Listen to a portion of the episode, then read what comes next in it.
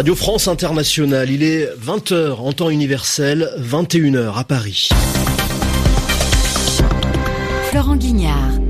Bonsoir, bienvenue dans le journal en français facile que je vous présente en compagnie de Zéphirin Quadio. Bonsoir Zéphirin. Bonsoir Florent, bonsoir à tous. À la une, Zéphirin, Londres au lendemain de l'attentat. Attentat revendiqué par le groupe État islamique. La police a révélé l'identité de l'assaillant tué hier par les forces de l'ordre.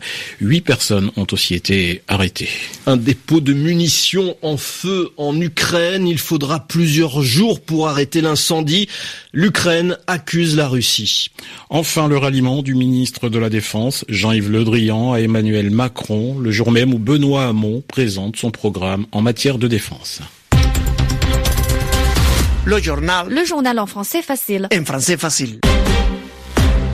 Et direction Londres pour commencer ce journal au lendemain de l'attentat qui a fait trois morts et une quarantaine de blessés. Une veillée funèbre vient d'avoir lieu pas très loin de Westminster, le Parlement où a eu lieu l'attaque. Plusieurs centaines de personnes se sont rassemblées à Trafalgar Square dans un calme et un silence inhabituel à cet endroit. L'attaque d'hier a été revendiquée par le groupe État islamique. Sur le front de l'enquête, la police, la nuit dernière et aujourd'hui, a arrêté huit personnes. On ne sait pas encore si ces huit suspects ont un lien direct avec l'auteur de l'attentat qui a agi seul. Dans la journée, la police a dévoilé son identité. Toufik Benaïchouch. L'auteur de l'attentat se nomme Khalid Massoud. Il a 52 ans, il est né dans le Kent, au sud-est de l'Angleterre. C'est ce qu'a annoncé la police britannique. Khalid Massoud vivait depuis peu dans les West Midlands, dans le centre de l'Angleterre. Il ne faisait pas l'objet d'enquêtes en cours et les services de renseignement ne possédaient pas d'éléments sur son intention de mener une attaque terroriste. Il était toutefois connu des services de police pour une série de condamnations antérieures pour agression, possession d'armes et désordre public. Il n'a jamais été condamné, en tout cas pour des délits terroristes. L'organisation djihadiste État islamique a revendiqué ce jeudi la responsabilité de l'attaque. L'assaillant aurait mené cette opération en réponse aux appels à viser les ressortissants des pays de la coalition, lit-on dans un communiqué transmis par le canal de l'organe de propagande de l'État islamique, El Hamak. Il a tué trois personnes, deux passants fauchés par sa voiture sur le pont de Westminster et un policier poignardé dans l'enceinte du Parlement. Une quarantaine de personnes ont également été blessées avant que l'assaillant ne soit abattu. S'agit-il d'un loup solitaire ou non? En tout cas, la police a procédé à huit arrestations à Londres et à Birmingham. Et ces huit personnes arrêtées sont soupçonnées d'avoir préparé des attentats, c'est ce qu'a dit tout à l'heure la police britannique. Mais au lendemain de cet attentat, les Belges ont redouté à leur tour être victimes d'une attaque à la voiture, comme hier à Londres. Un homme a été arrêté pour mise en danger des piétons. Il conduisait à toute vitesse dans les rues d'Anvers. Dans le coffre de la voiture, on a retrouvé des armes. Mais ce soir, la piste terroriste semble écartée. L'homme, un Français, ou un Tunisien de 39 ans, on ne sait pas très bien encore, avait bu de l'alcool et les services de renseignement français penchent plutôt euh, sur un homme en état d'ivresse qui aurait voulu échapper à un contrôle de police. Et au chapitre lutte contre le terrorisme, cette dernière déclaration du président turc. Recep Tayyip Erdogan demande aux États-Unis et au Royaume-Uni de lever le plus vite possible les nouvelles dispositions de sécurité à bord des avions en provenance d'un certain nombre de pays, dont la Turquie, l'interdiction pour les passagers d'avoir en cabine un ordinateur ou une tablette. La mesure doit entrer en vigueur ce samedi. 400 000 habitants pris au piège dans la ville de Mossoul, en Irak. Un chiffre donné par le HCR, le Haut Commissariat aux réfugiés des Nations Unies. La vieille ville de Mossoul est toujours sous le contrôle de l'État islamique mais dans les quartiers récemment repris par les forces irakiennes, la vie reprend peu à peu. Écoutons le témoignage de cette femme qu'ont rencontré nos envoyés spéciaux à Mossoul, Sami Bourelifa et Boris Vichit. Ce qu'elle espère d'abord, c'est la réouverture des écoles. Durant ces dernières années, j'ai tellement eu peur pour mes enfants. J'étais tellement triste de voir qu'ils n'avaient plus d'avenir. Surtout Mohamed, mon petit dernier. Les aînés finissaient leur master et leur doctorat à l'université lorsque tout s'est arrêté. Mohamed, le petit dernier, travaillait tellement bien à l'école. Il était excellent.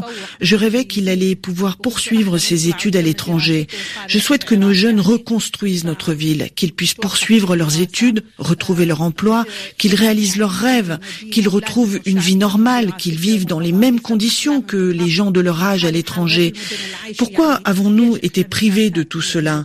J'ai une fille à Bagdad que je n'ai pas vue depuis trois ans. Pourquoi nous sommes condamnés à être séparés? C'est injuste. Que Dieu nous offre un meilleur avenir. Nous ferons notre possible pour ne plus jamais revivre cette situation.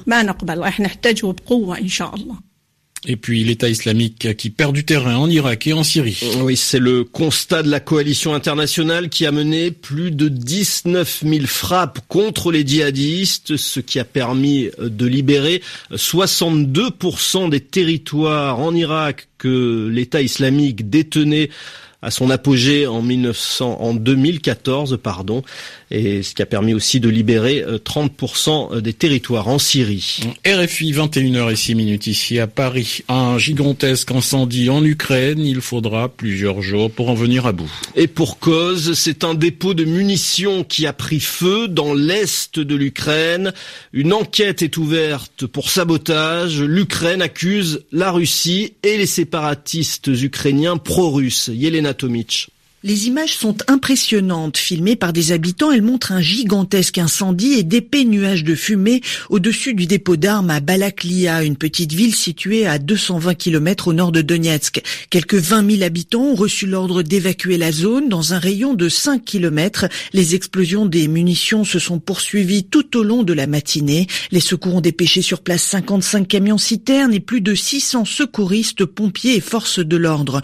Aucune victime n'est à déplorer selon les autorités qui ont indiqué ce matin avoir ouvert une enquête pour sabotage. Lors des premiers interrogatoires, des témoins ont raconté avoir vu voler au-dessus du dépôt, juste avant la première explosion, un engin ressemblant à un drone. Le ministre ukrainien de la Défense, Stepan Poltorak, a pointé du doigt Moscou et les séparatistes pro-russes comme auteurs de ce sabotage. Le dépôt abritait plus de 138 000 tonnes de munitions et d'obus, principalement d'artillerie, destinés au ravitaillement des troupes qui combattent les rebelles pro-russes dans l'est du pays. Yelena Tomic, et puis en plus bref, euh, Florent, des accusations de l'OTAN contre la Russie. Le chef militaire de l'Alliance Atlantique soupçonne les Russes de fournir peut-être des armes aux talibans afghans, les talibans qui luttent contre le pouvoir de Kaboul et les soldats de l'OTAN déployés en Afghanistan euh, depuis euh, au lendemain du 11 septembre 2001. Aux États-Unis, le vote sur la réforme du système de santé est reporté.